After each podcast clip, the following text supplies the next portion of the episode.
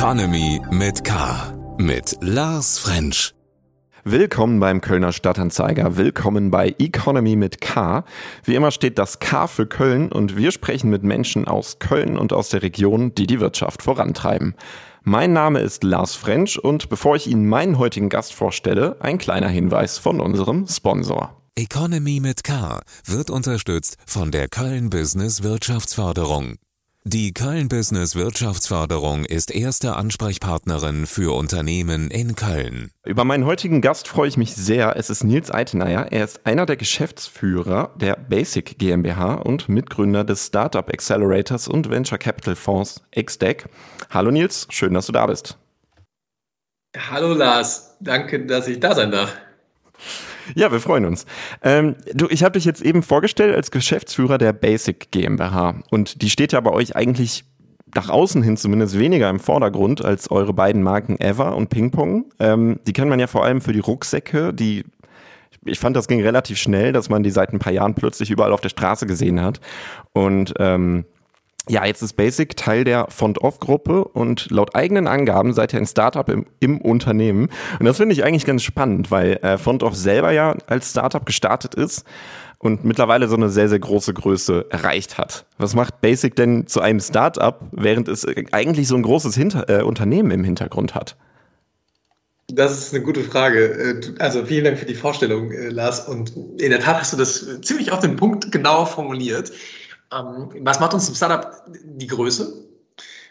Der Spirit, wobei wir den auch sicher im größeren Font of Cosmos wiederfinden. Und sicher auch der unbedingte Kampf um Erfolg, um das mal so zu formulieren. Also es ist wirklich so die Mentalität. Ja, ich glaube, am Ende ist es, ist es vor allem eine Mentalitätsfrage und die Frage, wie schnell kannst du auf Bedürfnisse und Bedürfnisänderungen deiner Konsumenten reagieren in einer Phase, in der du vielleicht noch nicht an jeder Stelle alles auf den Punkt getroffen hast. Das heißt ja auch irgendwie Startup. Ne? Startup heißt ja irgendwie wachsen. Und wachsen, jetzt kann man darüber diskutieren, ob man Kapitalismus gut findet oder nicht, aber jetzt sind wir irgendwie in der sozialen Marktwirtschaft. Ähm, und wachsen hat, hat ja irgendwie damit zu tun, dass du mehr und mehr Menschen da draußen für deine Dinge begeisterst und sie dafür auch zahlen möchten. Und wir versuchen das natürlich mit den Produkten, die wir haben, sie nachhaltig zu begeistern. Nachhaltig ist ein Wort, über das wir bestimmt noch sprechen. Und das gelingt uns aber nicht an jeder Stelle schon perfekt. Und das gehört irgendwie zum Startup dazu, dass man da schnell darauf reagiert und, und, ähm, und darum kämpft, diesen, diesen Erfolg am Ende auch zu erzielen. Das ist etwas, was natürlich für die Front-of-Gruppe insgesamt genauso gilt. Gar keine Frage. Aber am Ende haben wir uns ja vor verschiedenen Hintergründen dazu entschieden, die, die Firma, die Gruppe von Off ein bisschen umzubauen. Darüber hat Sven, einer, ähm, der von der Gründer und, und mein Gesellschafter, bei dir im Podcast vor ein paar Monaten auch schon gesprochen. Und das ist sicher auch Teil der, Teil der Begründung. Okay, also so ein bisschen ähm, mehr Agilität, die ihr vielleicht als Startup auch einfach habt. Kann man das so zusammenfassen? Ja. okay. Ja, absolut. Ja, absolut. Denn, also, um einen Satz hinzuzufügen, Fondorf ist eine Welt von, von sieben Marken, die äh, mit ganz unterschiedlichen Zielgruppen, äh, früher haben wir immer gesagt, so von Baby to Business und wahrscheinlich stimmt das heute auch noch, ähm, agiert. Und da gibt es natürlich unterschiedliche Bedürfnisse für diese Zielgruppen, aber auch im jeweiligen Geschäft und Geschäftsmodell. Und darauf wollen wir mit unserer neuen Struktur ein bisschen anders reagieren. Weil das ist ja eine, eine ganz gute ähm, Überleitung eigentlich. Ich habe mich nämlich gefragt, naja gut, ihr habt jetzt die beiden Marken ähm, Ava, Ever und äh, Ping Pong. Aber warum, warum ist das nicht eigentlich eine Marke? Das ist ja so, wenn jetzt beide unter dem Dach wohnen. Ja, ja, das ist eine gute Frage. Ich glaube, weil, weil beide Marken eine andere Idee verfolgen, einen anderen Auftrag haben und auch eine andere Rechtfertigung für ihr Wirken und ihr Tun haben. Also Ping-Pong ist irgendwie in der Entstehungsgeschichte gekommen, als wir Ergobag und Setch gegründet hatten und gesagt haben, boah, wir würden, also ne, jetzt haben wir verstanden, wie das mit den Taschen funktioniert, so halbwegs jedenfalls. Eigentlich wäre es doch auch cool, wenn wir unsere eigenen Sachen auf dem Rücken haben. Wir sind irgendwie auf dem Fahrrad unterwegs, wir reisen viel, wir sind irgendwie viel draußen bei Kundinnen und Kunden. So, da ist irgendwie die Idee entstanden, Ping-Pong zu machen. Und da haben wir die Annemarie und, und Sven und andere mir intensiv damals dann gearbeitet mit dem höchsten Qualitätsanspruch und mit dem ganz hohen Anspruch auch an nachhaltige Produktionsbedingungen und Materialien ein, einen Rucksack auf den Markt zu bringen. Heute machen wir auch viel mehr, aber damals einen Rucksack, der, ähm, der auch noch wahnsinnig anders designt und schön designt ist. So, so ist irgendwie Ping-Pong entstanden damals. Und ein paar Jahre, anderthalb Jahre später ist, haben wir dann festgestellt, Mensch, eigentlich from Baby to Business, eigentlich wollen wir mehr können. Dann gab es irgendwie auch Affenzahn, das ja sozusagen vor der, vor Ergobag in der sagen wir, Nutzerzielgruppe steht, ne, schon im Kita- und Kindergartenalter getragen werden kann.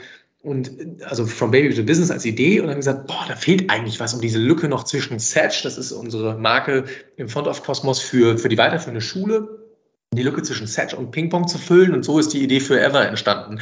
Ähm, etwas demokratischer im Pricing, muss man sagen. Irgendwie, das ist viel, viel, ja, more affordable, ähm, sagt man im, im Englischen.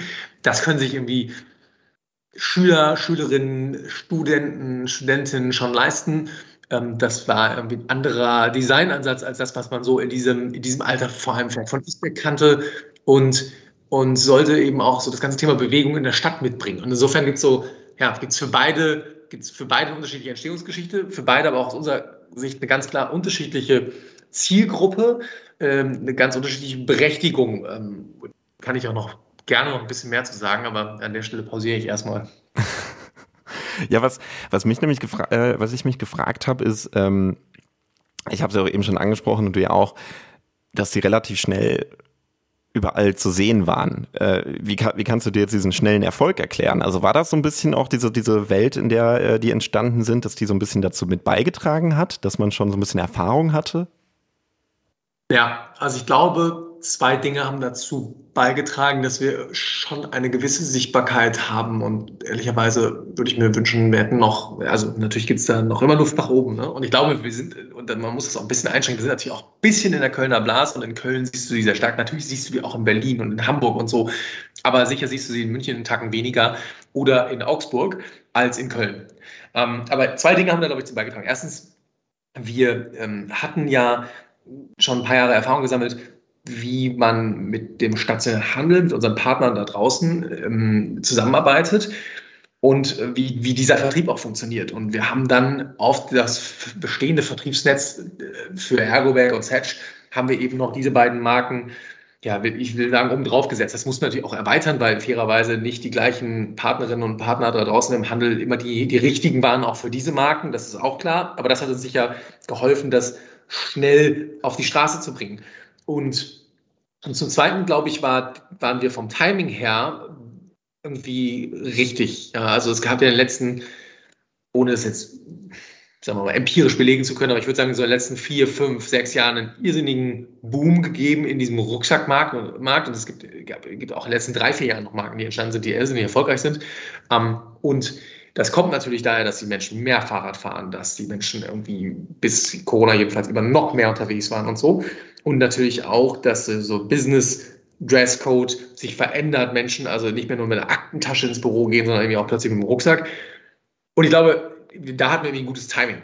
Ja, also insofern Timing und, und Vertriebsnetz, das wir, das wir hatten, haben sicher dazu beigetragen, diese Sichtbarkeit zu erzielen, von der es allerdings auch noch deutlich mehr geben könnte. Also da haben wir noch viel Arbeit.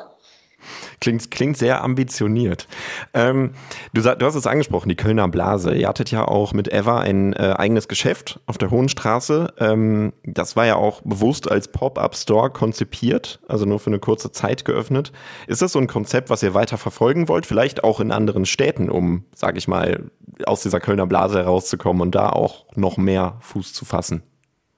Pop-up-Stores sind definitiv super hilfreich, weil du innerhalb kürzester Zeit ganz nah an deinen Endkonsumentinnen und Konsumenten bist, an deiner hoffentlich so ja, Fangruppe oder auch nicht Fangruppe.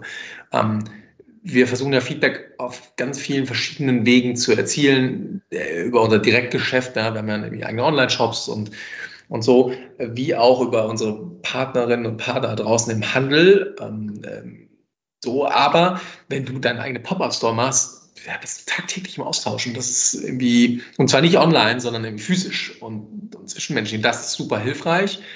Es ist aber immer natürlich kurzfristig auch eine Kosten-Nutzen-Abwägung. Und wir haben irgendwie im letzten Jahr sehr, sehr viel mit Corona und äh, mit dem Umbau der Firma zu tun gehabt. Und jetzt sind wir mit vielen anderen Dingen beschäftigt, die, die da vor uns liegen. Und deswegen sind Pop-Up-Stores definitiv etwas, was wir uns wieder anschauen werden. Ob wir das irgendwie schon in der ersten Jahreshälfte 22 machen oder nicht, da habe ich jetzt irgendwie ehrlicherweise noch gar kein klares Bild zu, aber wir werden das definitiv weiter verfolgen und es macht viel, viel Freude. Und es gibt auch andere Direct-to-Consumer-Brands, ähm, die, mit denen wir zum Teil im freundlichen Wettbewerb stehen, die, die da super gute Erfahrungen sammeln konnten. Da gibt es nämlich auch freundschaftliche Verbindungen und insofern kenne ich auch deren Blick darauf. Ja.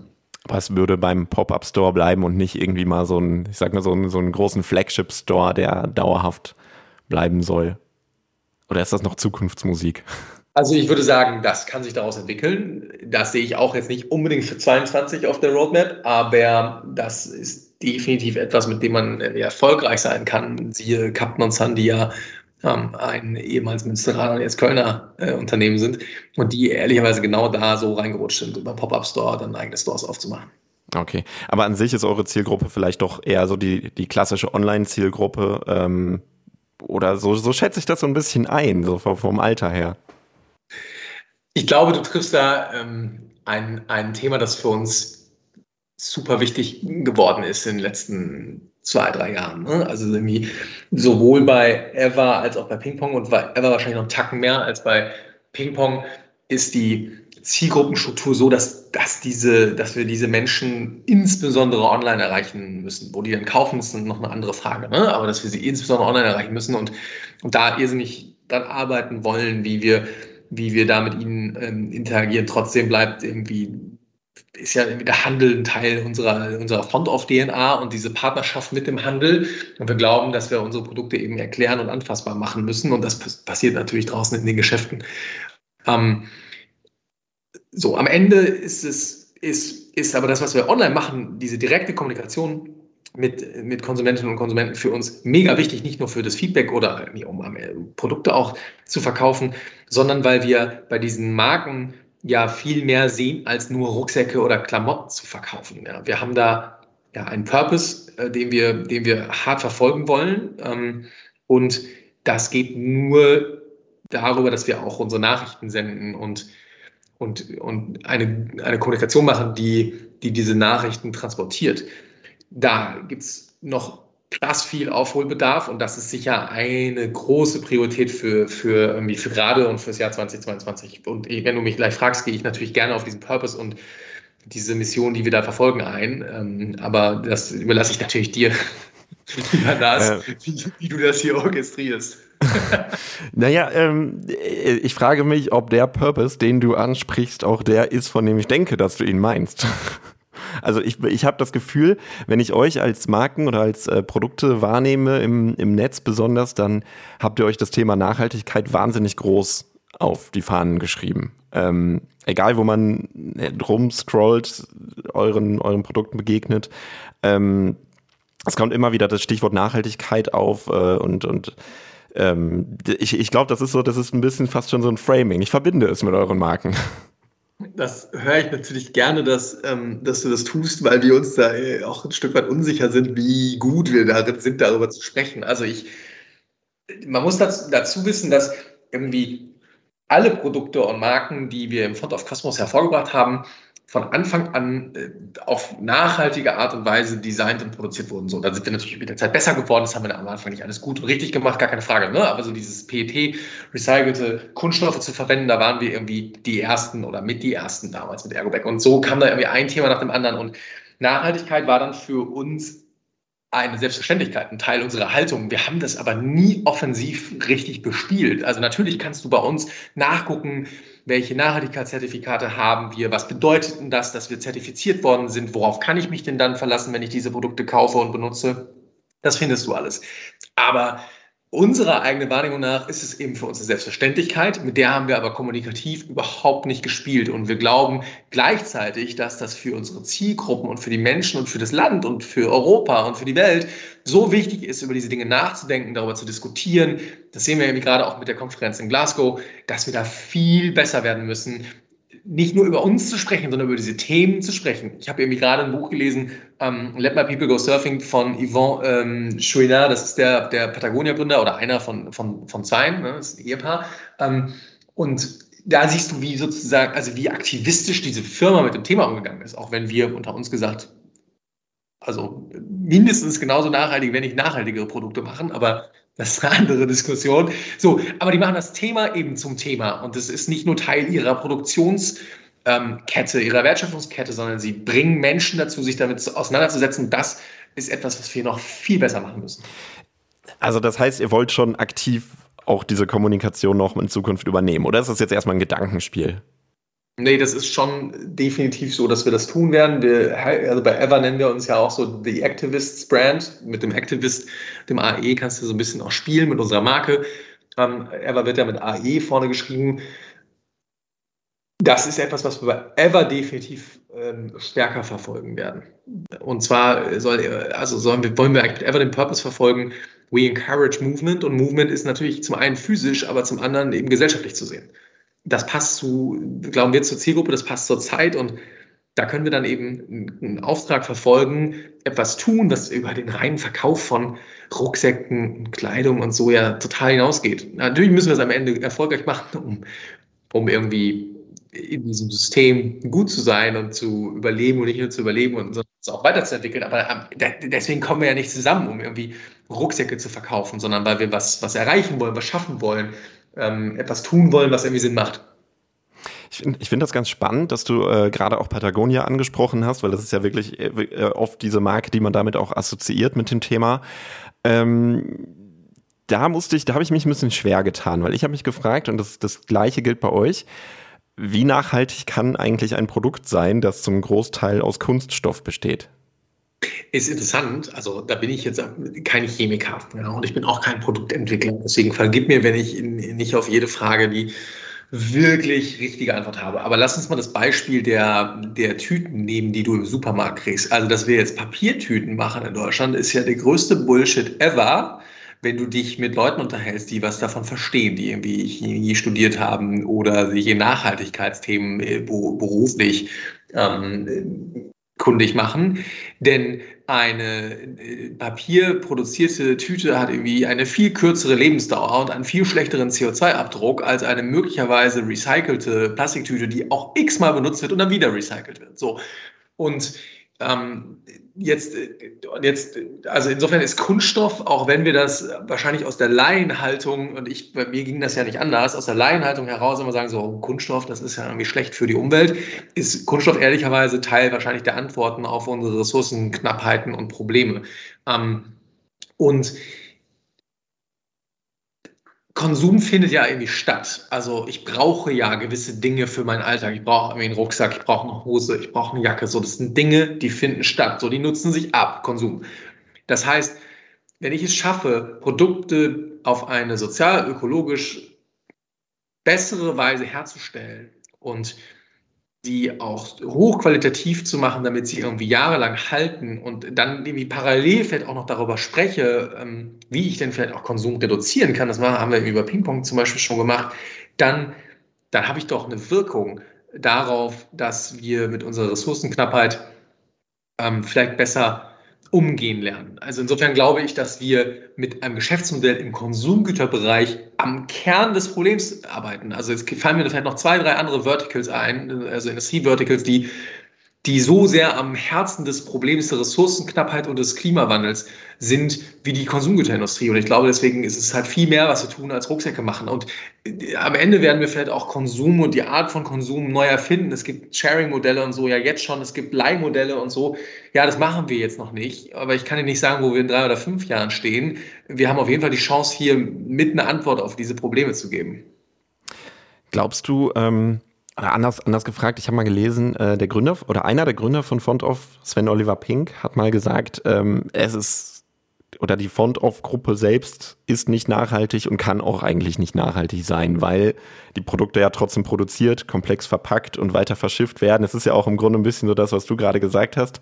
Ähm, ich habe mich gefragt, ähm, verleiht es jetzt einer Marke mehr Glaubwürdigkeit, wenn sie das so kommuniziert, oder ist es in der Hinsicht, naja, vielleicht auch schädlich?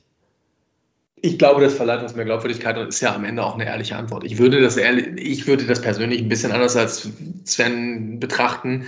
Ähm, aber natürlich haben wir am Ende einen Footprint und den kriegen wir auch nicht weg. Den können wir kompensieren äh, versuchen. Ja, ähm, das, was wir an Shipping haben, das, was wir an Produktion, an Materialverbrauch haben und so, das können wir äh, kompensieren, helfen und versuchen, wir können alles so gut machen, wie es geht und haben da irgendwie immer noch Steigerungspotenzial, definitiv, insbesondere beim Thema CO2-Fußabdruckkompensation. Aber am Ende haben wir natürlich einen Fußabdruck und den kriegen wir auch nicht weg. Aber ich glaube, dass es eben, dass, dass, dass eben die Produkte, die wir machen, Bedarfsprodukte sind, die die Menschen da draußen brauchen. So. Und ähm, ich versuche oder wir versuchen sie so zu machen, dass sie eben nicht nach einem halben Jahr kaputt gehen und sie dann direkt wieder Neues brauchen, sondern sie jahrelang halten, damit sie eben weniger häufig so etwas brauchen. Wie hat sich denn die Corona-Krise auf euer Geschäftsmodell ausgewirkt? Habt ihr das gespürt? Was waren so die, äh, wie, wie, wie war das bei euch? Das haben wir natürlich gespürt, weil wir aus unserer DNA kommend nach wie vor auch viel Geschäft mit Handelskunden machen, mit unseren Partnern und Partnerinnen im Handel. Und als die dann in den Lockdown gegangen sind, haben wir das gespürt. Gleichzeitig war das natürlich auch eine Chance für unser Online-Team und unser Online-Geschäft. Das gilt jetzt, was ich sage, für, für, für alle Marken im Front of Cosmos und natürlich insbesondere für Ever und Pingpong. Wir ähm, sind aber unterm Strich auch dank dieser partnerschaftlichen Zusammenarbeit mit unseren Händlern irgendwie besser aus dem letzten Geschäftsjahr rausgekommen, als wir aus dem Jahr davor rausgekommen waren. Ähm, nicht ganz so gut, wie wir das geplant hatten, denn wir versuchen natürlich immer zu wachsen und auch stark zu wachsen, aber wahrscheinlich irgendwie ordentlich angesichts der, der Rahmenbedingungen. Also natürlich haben wir das gespürt, ja. Aber äh, alles im, im Rahmen. Alles, also im Nachhinein alles in einem Rahmen, aber das war ein sicher hartes Jahr für, für alle von uns hier. Ähm, und ich glaube, Sven hat es ja auch in dem Podcast irgendwie bei Economy mit K vor ein paar Monaten schon gesagt, das war irgendwie, ja, spitz auf Knopf, weiß ich nicht, aber das waren schon, das waren schon äh, harte Monate insgesamt und ein, ein, hartes Jahr überhaupt mit dieser Corona, sagen wir mal, mit dieser Corona-Hauptzeit. Wir sind ja irgendwie noch nicht raus, ist mir auch klar, irgendwie sprechen wir jetzt von der fünften Welle, aber ähm, wir hoffen ja alle, dass wir die besser gemanagt kriegen als, als die ersten 18 Monate so. Und es gibt natürlich Firmen, die sind nur Direct to Consumer, die haben das vielleicht, ähm, die haben das vielleicht weniger gespürt, weil die, weil die Menschen sowieso bei ihnen nur online kaufen. Ähm, das mag sein, es wird andere geben, die hatten ja, thematisch vielleicht Probleme, weil sie bei Reisen oder, oder bei Business Travel irgendwie thematisch waren, ähm, was irgendwie zu der Zeit gar nicht stattgefunden hat. Also insofern sind wir, sind wir dankbar, wie wir durch das Jahr gekommen sind. Mhm. Ich habe das bei einer Marke gesehen, die äh, primär Koffer vertreibt. Ähm, da gab es während, während der Corona-Hochphase plötzlich riesige Abschläge auf, auf Koffer, die dann irgendwie teilweise bei 60 Prozent lagen, wo man sich gefragt hat, lohnt sich das überhaupt noch oder wollte jetzt, müsst ihr jetzt wirklich gerade aktiv so stark äh, vorangehen, damit ihr überhaupt überleben könnt? Wahrscheinlich ist es ähm, der, also letzteres, ne? denn, denn in den Jahren vor Corona hat keiner Liquidität für anderthalb Jahre zurückgelegt, um sagen zu können, ach komm, ich kann auch mal anderthalb Jahre ohne Umsatz arbeiten. Das können die aller, allerwenigsten ähm, Firmen dauerhaft tun. Klar gibt es sicher jetzt Bewegungen dazu, dass man wieder größere Vorräte aufbaut, ob das jetzt Liquiditätsvorräte sind, Warenvorräte, was auch immer.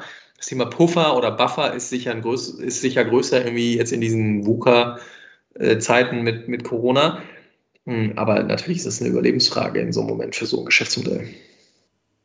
Ja, Stichwort äh, Warenpuffer ist ja vielleicht auch gerade wieder sehr, sehr aktuell, wenn man die Lieferengpässe betrachtet, die äh, im Grunde ja auch eine kleine Folgekrise der Corona-Krise sind. Ähm, viele Häfen werden zwischenzeitlich geschlossen, Fabriken müssen äh, temporär schließen. Ähm, ihr lasst ja auch im asiatischen Raum produzieren teilweise. Ich weiß nicht, seid ihr davon betroffen dann aktiv auch von Lieferengpässen? Ja, sind wir betroffen. Also äh, für uns ähm, mit Ever und Pingpong ist Vietnam der wichtigste Produktionsstandort, nicht der einzige, aber der wichtigste. Das ist ein Partner, mit dem wir ja seit Jahren zusammenarbeiten, die tolle Arbeit machen, die auch, ähm, auch ökologisch und sozial ähm, gute Arbeit machen. Und dort gab es eben einen harten Lockdown äh, von, von zwei Monaten und davor auch schon so einen Soft-Lockdown. Und zwar so sehr, dass äh, ich glaube auch Nike eine Gewinnwarnung rausgegeben hat wegen der Verfügbarkeitsprobleme mit Vietnam. die ganze Welt, die, also die, weltweit hängen große Konsumgüterherstellerunternehmen ähm, tatsächlich an Vietnam als Standort. So, also Vietnam ist das Problem. Dann ist die Frage, und da wird aber nur produziert, dann ist die Frage, wo holst du deine Materialien her? Das heißt, da musst du dir angucken, was sind deine Tier 2, Tier 3 Supplier? Ähm, wie sieht es denn da aus? Bei uns ist es wie Taiwan, ist irgendwie ein wichtiger, wichtiger Standort. Auch da die Frage, wie gehen die Waren raus? Was ist mit dem China-Konflikt? Ähm, und dann ist es noch so, wie du sagst, das ist eine irrsinnige Knappheit an, an, an, äh, an Shipping. Ähm, an Shipping-Kapazitäten gibt. Also wir setzen ja normalerweise auf Containerschiffe, weil das die CO2-freundlichste Art ist zu transportieren. Ähm, die Containerpreise sind aber im Vergleich zu vor Corona gerade bei mal 10 bis, bis fast 15. Das ist natürlich Wahnsinn, wenn du überhaupt einen Container kriegst. Also ja, sind wir betroffen. Gehen, gehen wir mal davon aus, dass sich dieses Problem hoffentlich bald auch äh, auflösen wird. Ähm, was sind denn eure weiteren Ziele als Basic mit Eva und mit Ping Pong? Was habt ihr so geplant, unabhängig von den aktuellen Gegebenheiten? Ja, das ist europäische Patagonia werden. Aber so, also ist relativ ambitioniert, aber gut, ist ein Plan. Jetzt kriege ich wahrscheinlich nachher Ärger von, von Till, meinem Kompagnon und dem Rest des Teams, aber ähm, ja, das wäre wahrscheinlich eine plakative Formulierung. Ähm, und um mit ab vom Spaß äh, darüber zu sprechen. Ich glaube, wir müssen viel besser werden in der Kommunikation unserer Themen, der, der Themen, die uns wichtig sind. Und das ist etwas, was natürlich online stattfindet, aber auch nicht nur, sondern wir müssen das irgendwie auch physisch durch, durch Veranstaltungen und Dinge, die wir irgendwie draußen mit den Menschen machen, untermauern. Das ist sicher das Thema Nummer eins ähm, fürs nächste Jahr. Das Thema Nummer zwei fürs nächste Jahr oder für, für die Monate, die da vor uns liegen, ist bestimmt unsere ähm, Wertschöpfungskette und die eben zu sichern und nämlich auch sicherzustellen, dass es irgendwie den Leuten, mit denen wir in Vietnam arbeiten, gut geht. Du kannst ja auch nicht nur aufs Gaspedal treten und sozusagen die Augen verschließen davor, was das möglicherweise auch an Arbeitsbedingungen heißen mag. So, ja, da müssen wir aber irgendwie mal wieder hinreisen können, um auch wirklich nicht nur über Videokonferenzen und Telefon mit denen zu sprechen. Das heißt, wir, wir, warten sozusagen sehnlichst darauf, dass wir wieder einreisen können, beispielsweise in Vietnam, nicht nur in Vietnam, vielleicht auch in Myanmar. Ähm, ähm, so, das ist sicher das Thema Nummer zwei. Und ähm, an drei steht es, unser Produktsortiment so zu gestalten, dass, ähm, dass es zu unseren Marken passt und dass die Menschen, die schon mal bei uns gekauft haben, sagen, hey cool, jetzt habe ich irgendwie meinen Ping-Pong seit vier Jahren schon. Ich habe jetzt gerade gesehen, die machen jetzt auch einen, die machen auch einen Winterparker, der, der wirklich cool aussieht, der mich warm hält im Winter, der wie auch innovative Materialien drin hat. Den kaufe ich mir jetzt und dass sie das überhaupt wahrnehmen, dass wir das jetzt auch können. Das ist ja wahrscheinlich Nummer drei. Ähm, der, der, der zweite Punkt ist ja eigentlich gerade sehr interessant, ähm, weil das ist ja was, Stichwort Purpose, was ihr euch auch äh, so auf die Fahnen geschrieben habt, dass ihr schon schaut, okay, dass unsere oder die Fabriken, äh, Standorte, mit denen ihr zusammenarbeitet, ähm, dass da wirklich auch gute Produktionsbedingungen herrschen.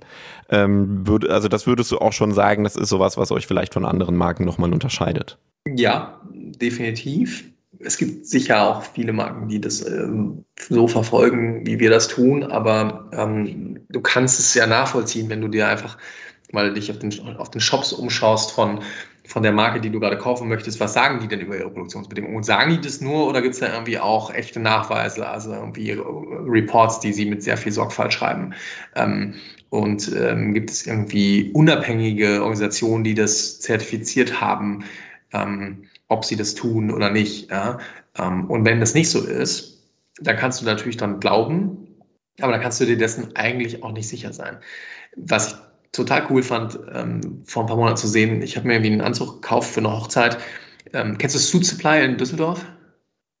Ja, so ist ja eine niederländische Company, ähm, die so Maßkonfektion machen, also ein bisschen so Maß, also sagen wir mal maßgeschneiderte Anzüge für die Masse. Also irgendwie Menschen wie dich und mich, die sagen, ich wollte einen Anzug kaufen und ist aber irgendwie ja auch gar nicht wirklich viel teurer, als wenn ich den von der Stange kaufe. Dann fahre ich irgendwie nach Düsseldorf in den Shop. Und die haben wirklich einen wahnsinnig ähm, detailreichen Nachhaltigkeitsbericht.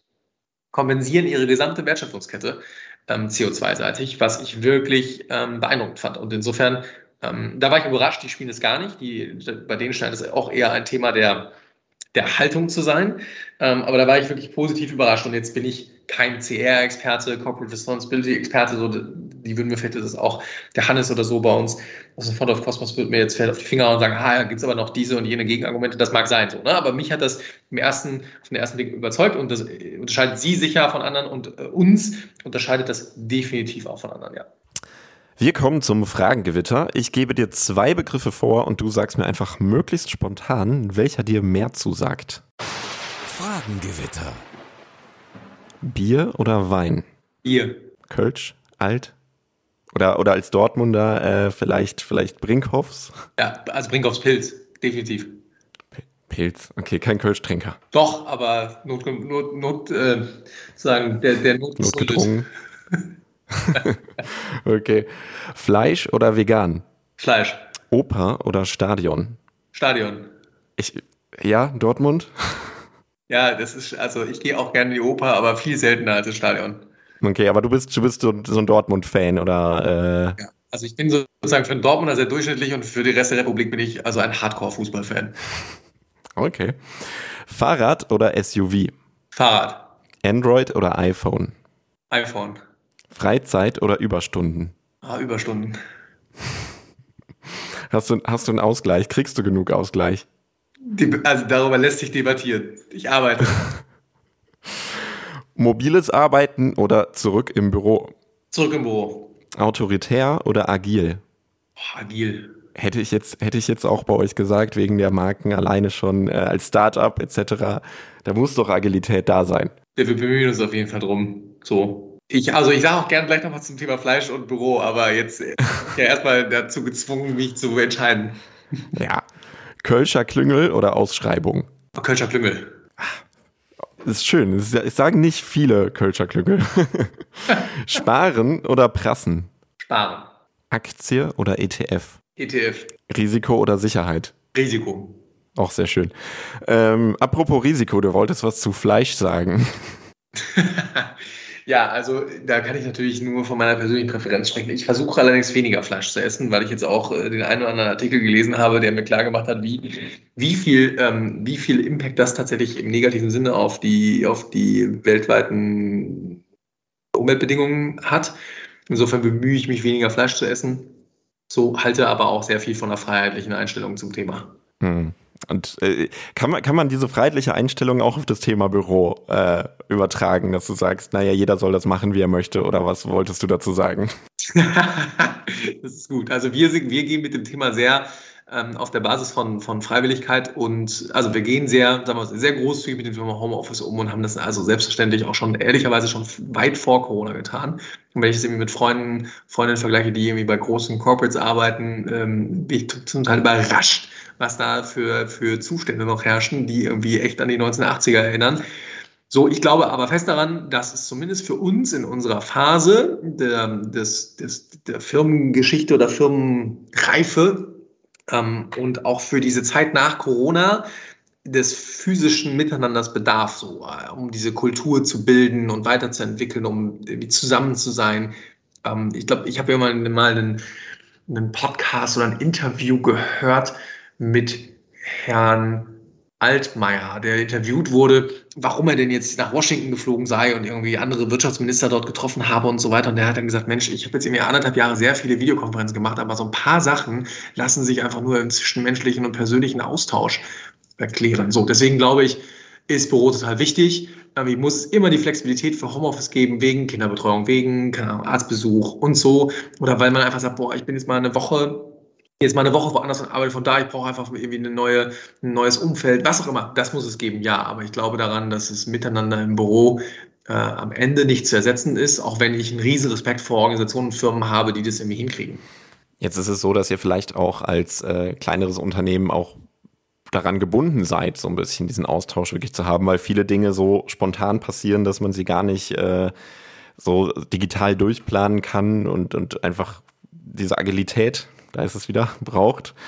Ähm, und, und das ist ja vielleicht was, was sich bei vielen äh, Startups auch durchzieht. Ähm, du hast, du hast ja auch, äh, du kennst dich ja mit dem Thema Gründen, glaube ich, so ein bisschen aus. Du hast äh, an der RWTH in Aachen äh, das Gründerzentrum geleitet und ähm, Und du hast ja da auch ähm, XDeck oder XDeck vor zwei Jahren gegründet, ein Startup Accelerator und Venture Capital Fonds.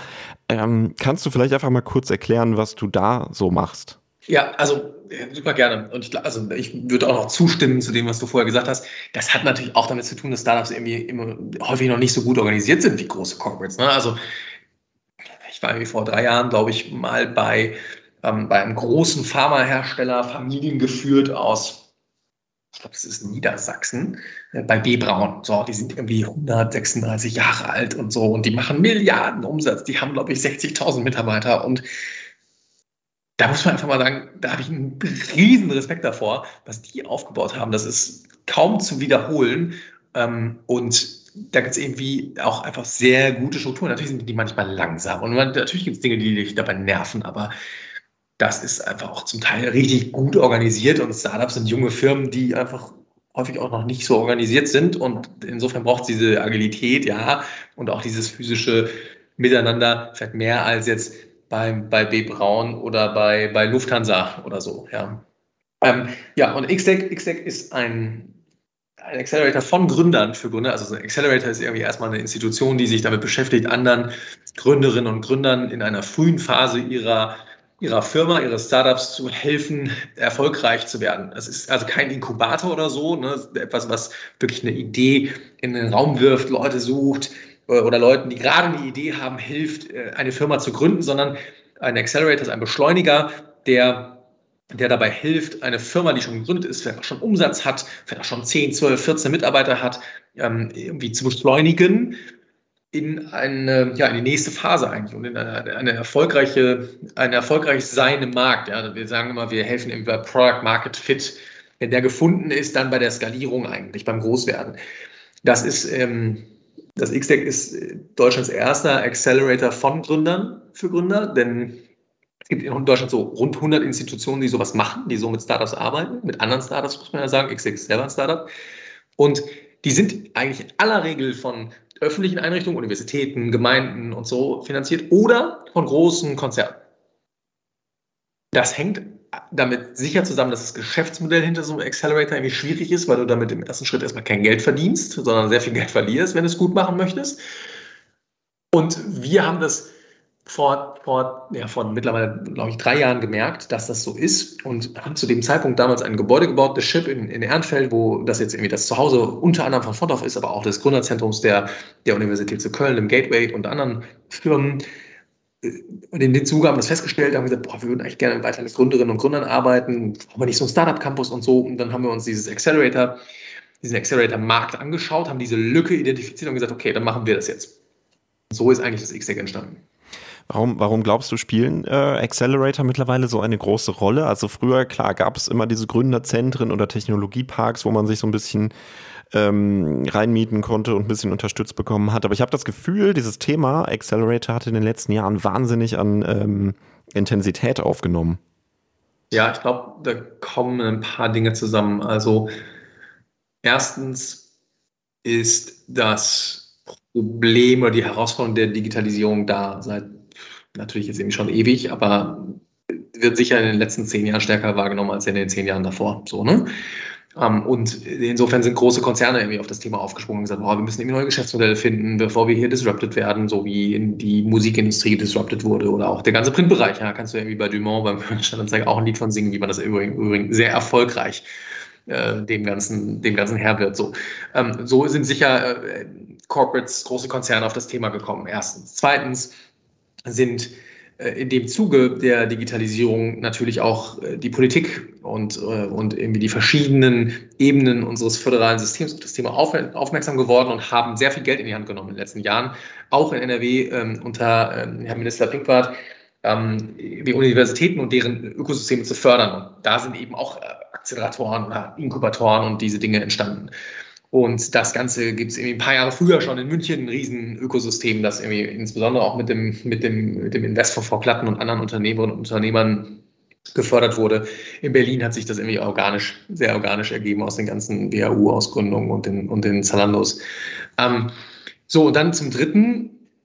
Zum dritten ist irgendwie echt viel Geld im Markt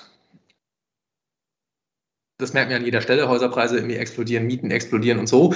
Und es ist natürlich auch viel Geld im Markt, um äh, in neue Firmen zu investieren. Und äh, das ist sicher auch ein Treiber der letzten, der letzten Handvoll von Jahren.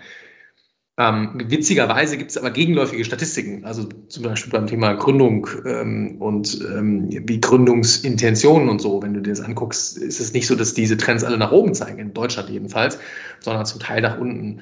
Ähm, das heißt, die Wahrnehmung, die wir vielleicht auch in so einer großbürgerlichen oder Großstadtblase haben, ist nicht an jeder Stelle tatsächlich mit der Empirie oder den Ergebnissen der Empirie irgendwie ähm, konsistent.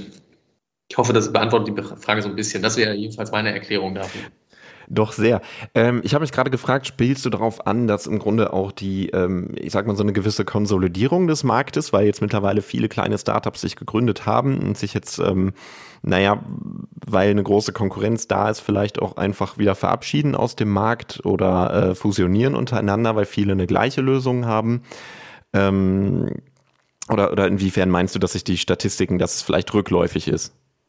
Ähm, ich glaube nicht, dass das der Grund ist. Ich glaube, dass das Thema Unternehmertum und Gründen in der Wahrnehmung bei Schülern, Schülerinnen, bei Studentinnen, Studentinnen, Auszubildenden und so weiter und so fort, dass die ähm, nicht, äh, nicht da ist. Ich glaube, die war wahrscheinlich früher in der Intensität auch nicht da, aber es scheint möglicherweise auch eine größere Risiko äh, zu geben als, ähm, als früher. Es wird irgendwie nach sicheren Beschäftigungsverhältnissen gesucht, so was im Zuge von Corona und anderen gesellschaftlichen Entwicklungen bestimmt auch erklärbar ist. Aber also Gründungsstatistiken sind, zeigen nicht alle nach oben in Deutschland.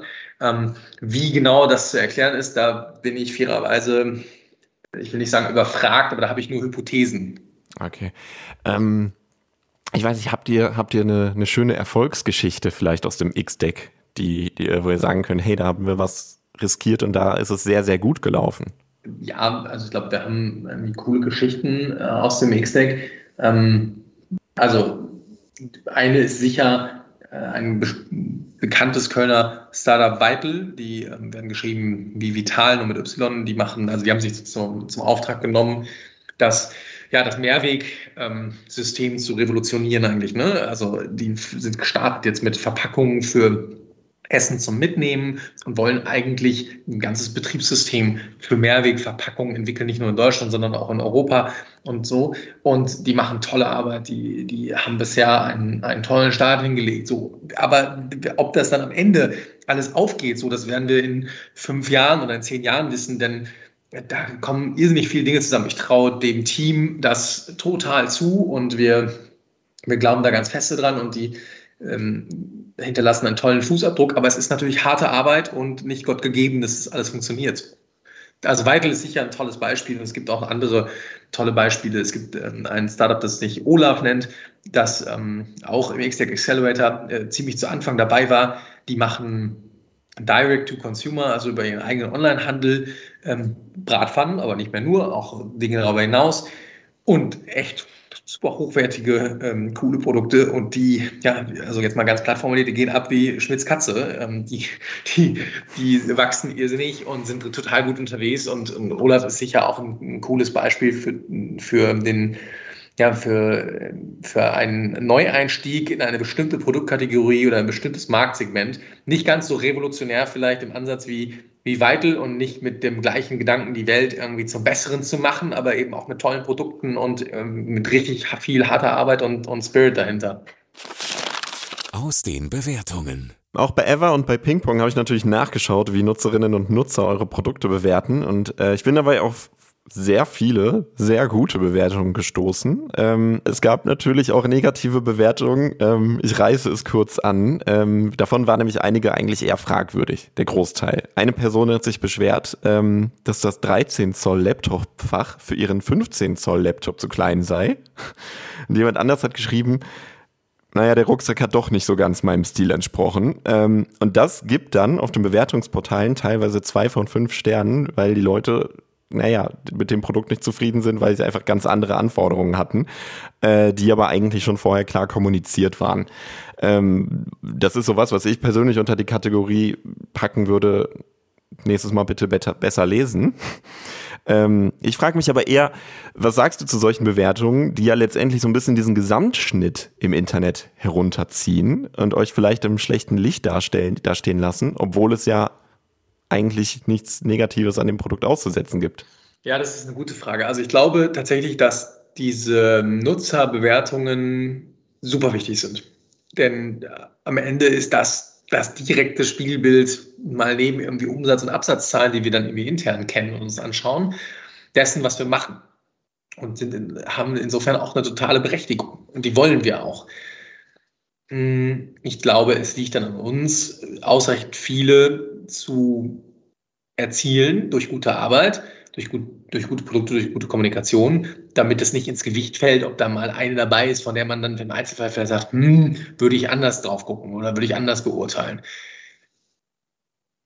Schlussendlich ist es so, dass wir vielleicht keinen guten Job gemacht haben, unsere Produkte zu erklären. Wenn derjenige sagt, ähm, boah, das hatte ich mir wie anders vorgestellt, dann haben wir das vielleicht nicht gut genug visualisiert. Oder wenn diejenige sagt, hm, da passt ja mein 15 Zoll Laptop gar nicht rein, dann haben wir vielleicht auch nicht, also keinen guten Job darin gemacht, zu erklären, dass das Fach eben für einen 15 Zoller nicht, nicht passt. Und insofern muss man sich den Schuh dann schon anziehen, auch wenn man im Einzelfall vielleicht darüber schmunzeln möge. Also nehmt es trotzdem äh, feedback-technisch hin und versucht zu euch zu bessern.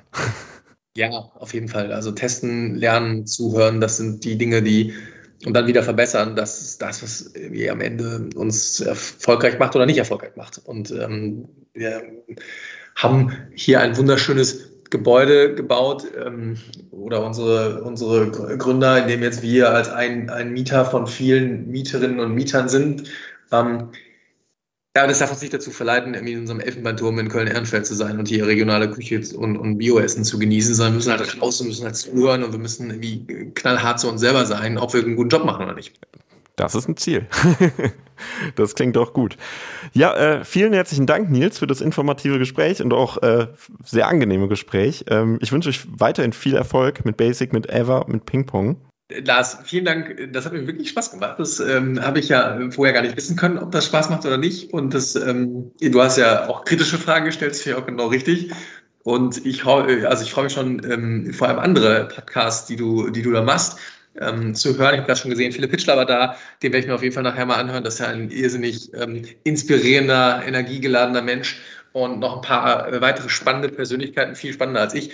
Also da freue ich mich sehr drauf. Insofern vielen Dank für deine Zeit. Das hat mir wirklich Freude gemacht. Wunderbar, vielen Dank. Genau, und auch an Sie, äh, liebe Zuhörerinnen und Zuhörer, vielen Dank, dass Sie sich diese Folge Economy mit K angehört haben und vielen lieben Dank auch an unseren Sponsor. Economy mit K wird unterstützt von der Köln Business Wirtschaftsförderung. Die Köln Business Wirtschaftsförderung ist erste Ansprechpartnerin für Unternehmen in Köln. Ja, und auch kommende Woche sind wir wieder am Start mit Economy mit K und freuen uns natürlich jeden, über jeden, der unseren Podcast hört oder weiterempfiehlt. Nils hat es eben schon gesagt, die Folge mit dem Hitchler-Chef könnte man sich sehr gerne mal anhören. Also hören Sie rein und machen Sie es gut.